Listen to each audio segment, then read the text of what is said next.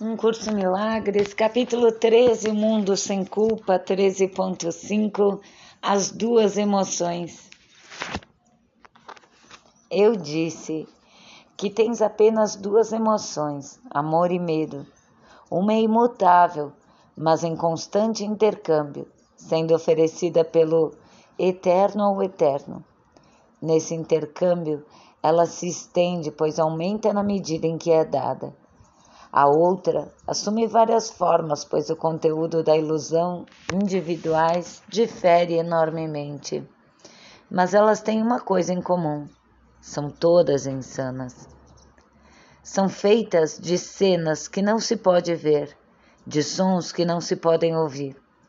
Elas compõem um mundo privado que não pode ser compartilhado, pois são significativas apenas para quem as fez e, portanto, não tem absolutamente qualquer significado. Neste mundo, o autor dessas ilusões move-se sozinho, pois só ele as percebe. Cada uma povoou o seu mundo com figuras do seu passado individual, e é por causa disso que os mundos privados diferem. No entanto, as figuras que ele vê nunca foram reais, pois são feitas apenas das, duas, das suas próprias reações aos seus irmãos e não incluem as reações que eles têm a ele. Portanto, ele não vê que fez essas figuras e que elas não são íntegras. São figuras que não têm testemunhas, sendo percebidas apenas por uma mente separada. É através dessas estranhas e sombrias figuras que os insanos se relacionam com seu mundo insano pois ele só vê aqueles que lhe lembram essas imagens e é com elas que eles se relacionam. Assim, de fato, se comunicam com aqueles que não estão presentes e são eles que lhes respondem. E ninguém ouve a resposta dada por eles, a não ser aquele que as invocou, e só ele acredita que responderam. A projeção faz a percepção e tu não podes ver além dela. Atacaste o teu irmão uma e outra vez, porque viste nele a sombra de uma figura do teu passado, do teu mundo privado. E por ser assim, não podes deixar de atacar a ti mesmo. Em primeiro lugar, pois o que atacas não está nos outros. Sua única realidade está na tua própria mente, e ao atacares os outros, estás literalmente atacando o que não existe. Os iludidos podem ser muito destrutivos, pois não conhecem que condenaram a si mesmos. Não desejam morrer, no entanto, não é sua vontade abandonar a condenação.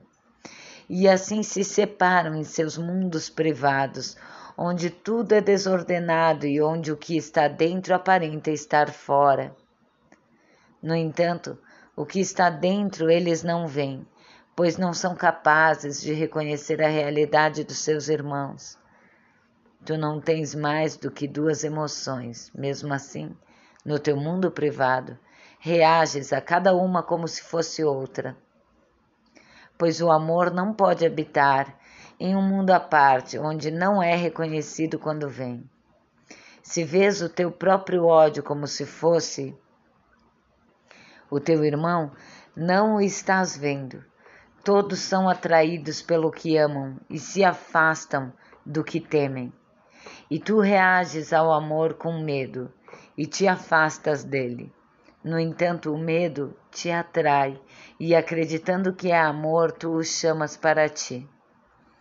O teu mundo privado está cheio de figuras de medo que convidaste a entrar e todo o amor que os teus irmãos te oferecem tu não vês. Quando olhas para o teu mundo com olhos abertos, necessariamente te ocorre que caíste na insanidade. Vês o que não existe, ouves o que não tem som. As tuas manifestações das emoções são o oposto do que são as emoções. Não te comunicas com ninguém, e estás tão isolado na realidade como se estivesse sozinho em todo o universo. Na tua louca, na tua loucura, Deixas de ver completamente a realidade para onde quer que olhes, vês apenas a tua própria mente dividida. Deus te chama e tu não ouves, pois está preocupado com a tua própria voz. E a visão de Cristo não está na tua vista, pois olhas para ti mesmo sozinho. Pequena criança, oferecerias isto ao teu pai? Pois, se ofereces a ti mesma, o estás oferecendo a ele. E ele não te dará isso de volta, pois é indigno de ti, porque é indigno dele. No entanto, ele quer libertar-te disto e deixar-te livre. A resposta sã do teu pai te diz que o que tens oferecido a ti mesmo não é verdadeiro, mas o seu oferecimento a ti nunca mudou. Tu que não sabes o que fazes, podes aprender o que é insanidade e olhar para o que está além dela. E dado a ti aprender, é dado a ti aprender como negar a insanidade e sair do teu mundo privado em paz? Verás tudo o que negaste nos teus irmãos, porque o negaste a ti mesma. Pois o amarás e, aproximando-te deles, os atrairás a ti, percebendo-os como testemunhas da realidade que compartilhas com Deus. Eu estou com eles assim como eu estou contigo, e nós os atrairemos para que saiam de seus mundos privados. Pois assim como nós estamos unidos, da mesma forma queremos nos unir a eles. O Pai dá boas-vindas a todos nós com contentamento. E contentamento é o que devemos oferecer a Ele, pois todo filho de Deus é dado a ti, a quem Deus deu a si mesmo e é Deus que tens que oferecer a eles para reconheceres a sua maiúscula dádiva a ti. A visão depende da luz. Não podes ver na escuridão. Apesar disso, na escuridão, no mundo privado do sono, tu vês em sonhos. Embora os teus olhos estejam fechados, e é aqui que vês o que tu mesmo fizeste. Mas deixa que as trevas desapareçam e tudo o que fizeste tu não mais verás, pois enxergar isso depende da negação da visão. Contudo, da negação da visão não decorre que não possas ver, mas é isso que a negação faz, pois através dela tu aceitas a insanidade, acreditando que podes fazer um mundo privado e governar a tua própria percepção. Mas para isso, é necessário que a luz seja excluída. Quando vem a luz, os sonhos desaparecem e podes ver. Não busques a visão através dos teus olhos, pois fizeste o um mundo de ver para que pudesse ver na escuridão, e nisso estás enganado. Além dessa escuridão e ainda dentro de ti está a visão de Cristo, que olha para tudo na luz. A tua visão, entre aspas, vem do medo, assim como a sua maiúscula vem do amor. E ele vê para ti como a tua testemunha do mundo real. Ele é a manifestação do Espírito Santo. Olhando sempre para o mundo real, invocando as suas testemunhas e atraindo-as a ti. Ele ama o que vê dentro de ti e quer estendê-lo e ele não voltará para o Pai enquanto não tiver estendido a tua percepção até o Pai. E lá já não há mais percepção, pois ele o terá levado de volta ao Pai junto com ele. Tens apenas duas emoções, uma feita por ti e a outra que te foi dada. Cada uma é um modo de ver, e mundos diferentes nascem em função das suas óticas diferentes. Vês através da visão que te é dada, pois através da visão de Cristo, ele contempla a si mesmo. E vendo o que ele é, ele conhece o seu Pai. Além dos teus sonhos mais escuros, ele vê o Filho de Deus, sem culpa, dentro de ti, brilhando na radiância perfeita que não é atenuada pelos teus sonhos. E isso tu verás na medida em que olhares com ele, pois a sua visão é a sua maiúscula dádiva de amor para ti, dada a ele pelo Pai para ti. O Espírito Santo é a luz na qual Cristo está revelado, e todos aqueles que querem contemplá-lo podem vê-lo, pois pediram a luz. E não o verão sozinhos, pois ele não é sozinho, assim como eles também não o são. Porque viram o Filho de Deus, ressuscitaram nele para o Pai. E tudo isso eles compreenderão, porque olharam para dentro e viram além da escuridão o Cristo presente neles e o reconheceram. Na sanidade da sua visão, eles olharam para si próprios com amor, vendo-se como o Espírito Santo os vê, e como essa visão da verdade em si mesmos, veio toda a beleza do mundo para brilhar sobre eles. Bem-vindos, bem-vindas às duas emoções. Então vamos respirar profundamente, abrir nossa nossa mente a princípio para escuta, né? Dessas palavras, removendo aos poucos o julgamento que temos sobre cada código palavra, né? Trazido até aqui. Abrindo realmente um real um real espaço para compreensão, sobretudo para experiência do que nos é dito aqui.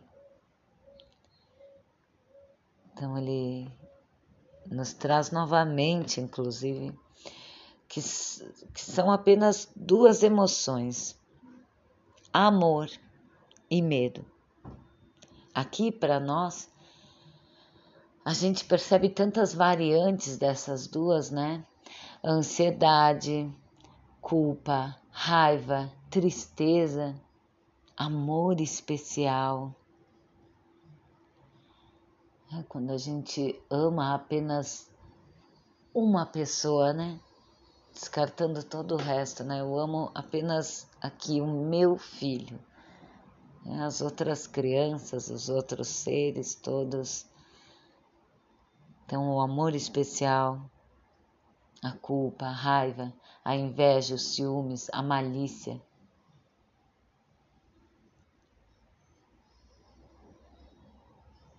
Tudo isso provém do medo. É quando sentimos medo que resolvemos atacar como forma de defesa, né? E aí atacamos com tantos, com tantos ramificações dessa emoção, né? Do medo.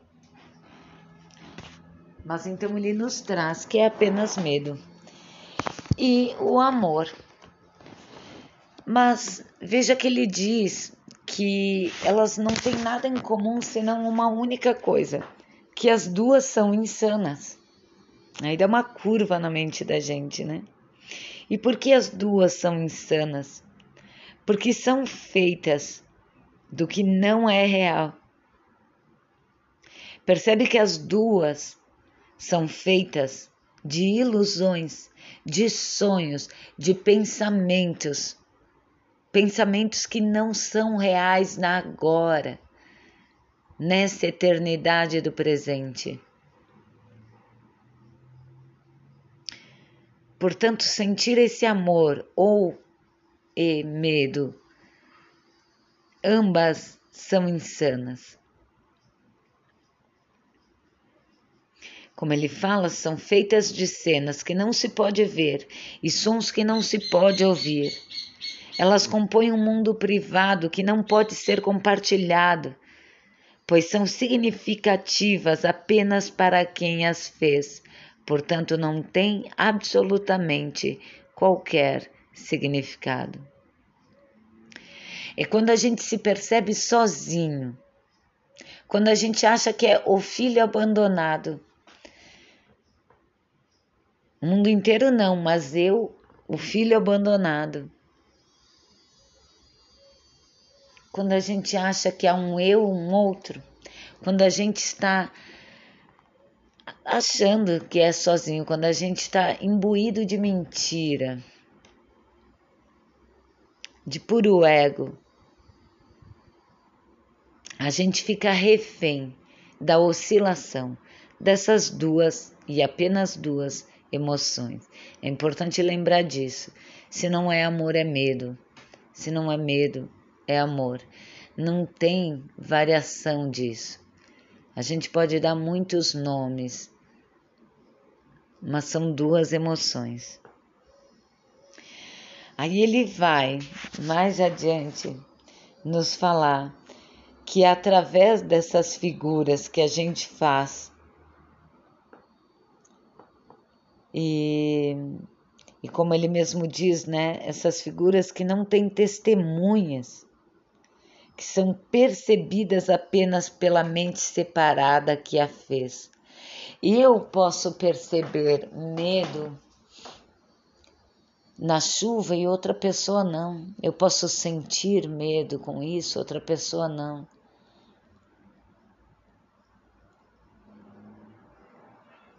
Não tem substância.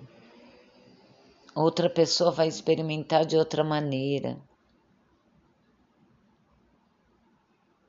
Portanto, só vem de pensamentos e pensamentos são irreais. Para a gente ficar triste, entre aspas, com medo, né? A gente precisa acreditar num pensamento insano de passado ou de futuro que nos deixa triste, que aciona o nosso medo, nosso desejo por proteção nossa sensação de solidão, que alimenta essa imagem de que somos sozinhos e abandonados, frágeis.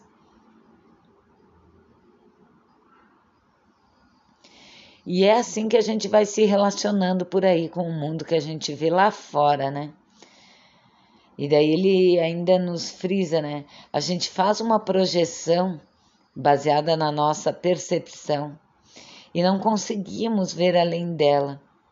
A gente acaba atacando o nosso irmão, dizendo que ele é bom, que ele é ruim, que ele é insano, que ele é do bem, que ele é do mal, que ele é bom, que ele é ruim. A gente vai rotulando o nosso irmão. E se mantém afastado, né? Se mantém ali solitário. Só que ainda ele nos fala que quando a gente ataca o nosso irmão, a gente primeiro se ataca. Porque o que a gente ataca não está lá no outro, é a nossa percepção. Eu preciso sentir toda essa raiva, eu preciso introspectar todo esse julgamento que eu fiz, para depois canalizar no outro para depois apontar o dedo para o outro. Percebe que eu faço a mim mesmo. E quando vê o outro, nem, nem vê aquilo tudo que eu senti, que eu projetei, que eu acusei. Está em mim primeiro.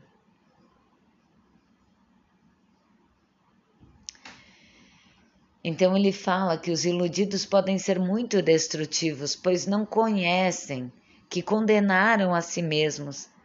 Não desejam morrer, mas no entanto não é sua vontade abandonar a condenação. Como é difícil a gente assumir assumir a postura de não ter opinião de não ter nenhum pensamento sobre as coisas. Aí vai me dizer, ah, é impossível não ter pensamento. Não é impossível. Impossível é a gente continuar fazendo o que a gente faz, acusando os outros, vivendo numa falsa imagem de passado e de futuro e achando que um dia vai encontrar felicidade nisso tudo, equilíbrio nisso tudo. Não vai.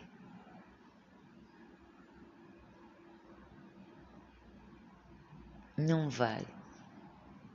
Porque aqui, nessa roda, né?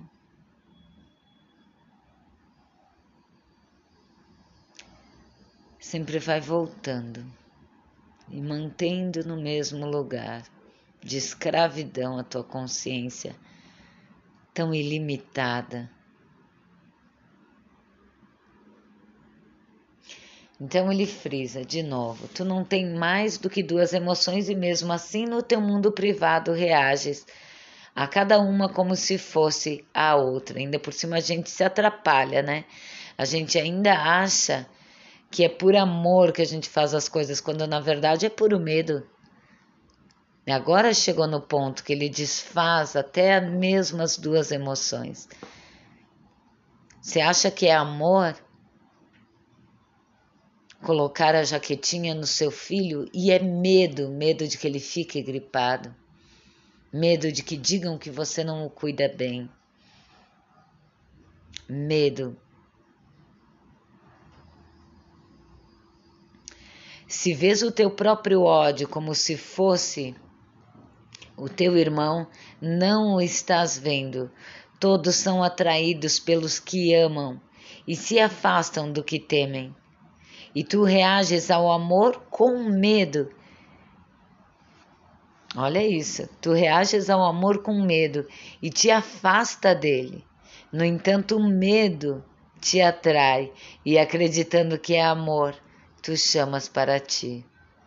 O teu mundo privado está cheio de figuras de medo que convidaste a entrar, e todo amor que os teus irmãos te oferecem tu não vês. Então, se eu me vejo como alguém separada, e toda vez eu já fico julgando o outro como sendo separado e distante de mim, eu evito de receber dele a sua real identidade, a sua integridade, o seu amor.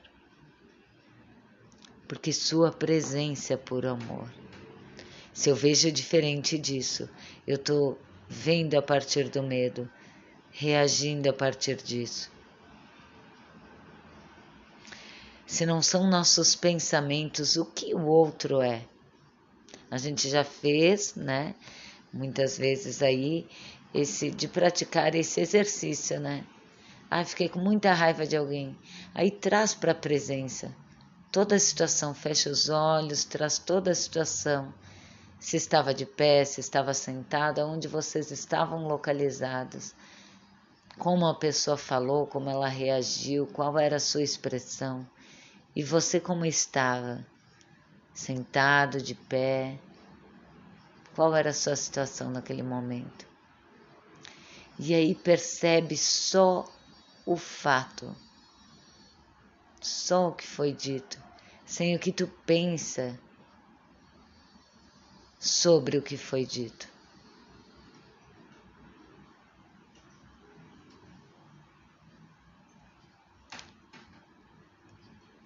Observar os fatos, traz a visão crística para ver. Essa parte de nós que é santa e imaculada para ver toda a situação, assim como é fato. Muita gente diz que essa coisa espiritual não é para mim, não, eu sou prática. Eu mesma disse tanto isso. O que é mais prático do que isso? Achamos que estamos sendo práticos, vivendo no piloto automático, sendo governados por pensamentos mentirosos, insanos, turbulentos, ansiosos que não param nunca e achamos que isso é ser prático. Fazemos as coisas todas no piloto automático, saímos de casa, chegamos lá na rua, já não lembramos mais nem se fechamos a casa e você acha isso prático. Levamos nossos filhos para a escola, buscamos tudo no piloto automático e achamos que isso é ser prático. Aí depois gastamos em psicólogo, em tratamento, porque, esse, porque essa criança não teve um adulto presente. E a gente acha isso prático. Vamos para o nosso trabalho pensando nos problemas de casa, chegamos lá, cometemos erros, aceitamos migalhas, misérias, porque sabemos que não estamos dando o que nós poderíamos e achamos isso prático. Fora que, para manter esse emprego, você precisa correr ainda muito mais. E nós achamos isso prático. Jura?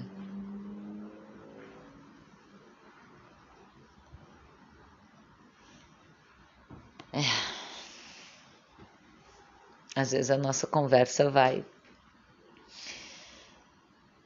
tomando direções por si, né? Então ele nos chama. E é importante que quando ele fala assim, pequena criança, a gente não se sinta ah, como uma criança, ah, como eu disse, né, o significado das palavras, né, como uma criança vulnerável aí. Mas quando ele nos chama de pequena criança, ele fala da nossa santidade. Ele revela a nossa real identidade pura, imaculada, sem culpa, purinha, purinha, transparente.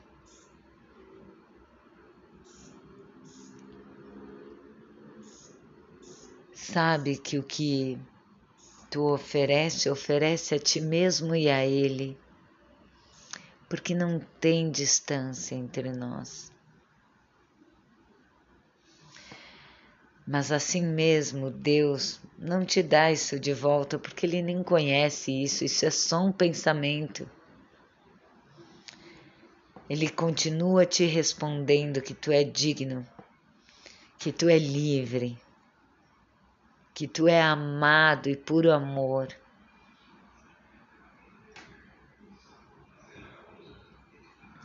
Esse oferecimento do Pai para conosco nunca mudou.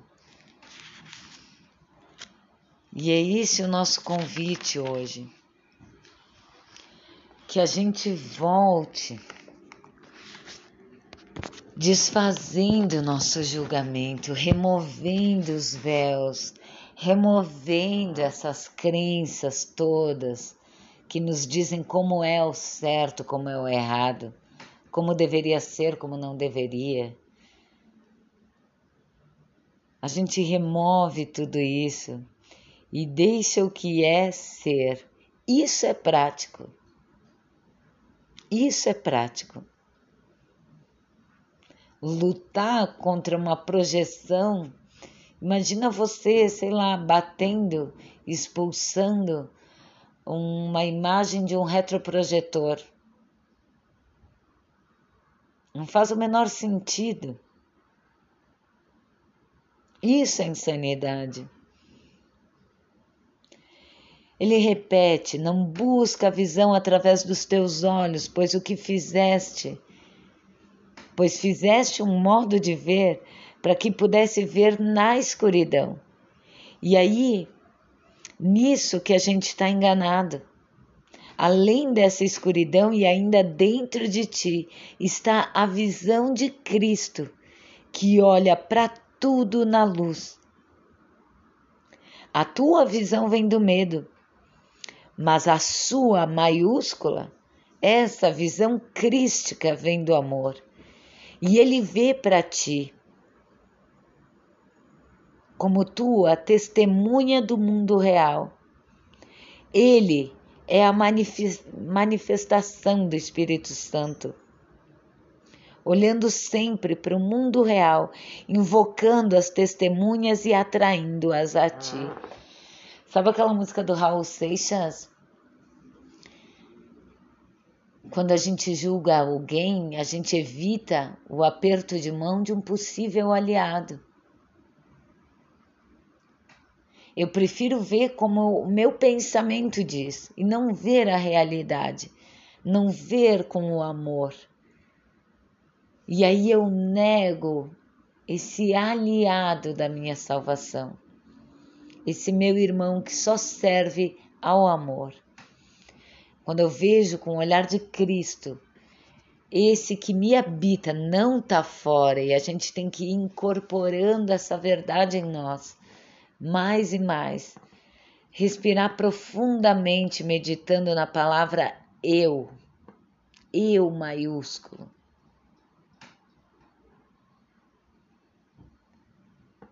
Sentir que não há, nunca houve essa separação e esse olhar amoroso é que vai olhar para o meu irmão e tirar todo o véu de mácula que eu coloquei sobre ele e ver só o que é. Assim eu faço dele uma testemunha do amor que me serve, que é aquele aperto de mão do meu aliado. Ele vê dentro de ti aquilo que ele ama e ele quer estendê-lo até a percepção do Pai.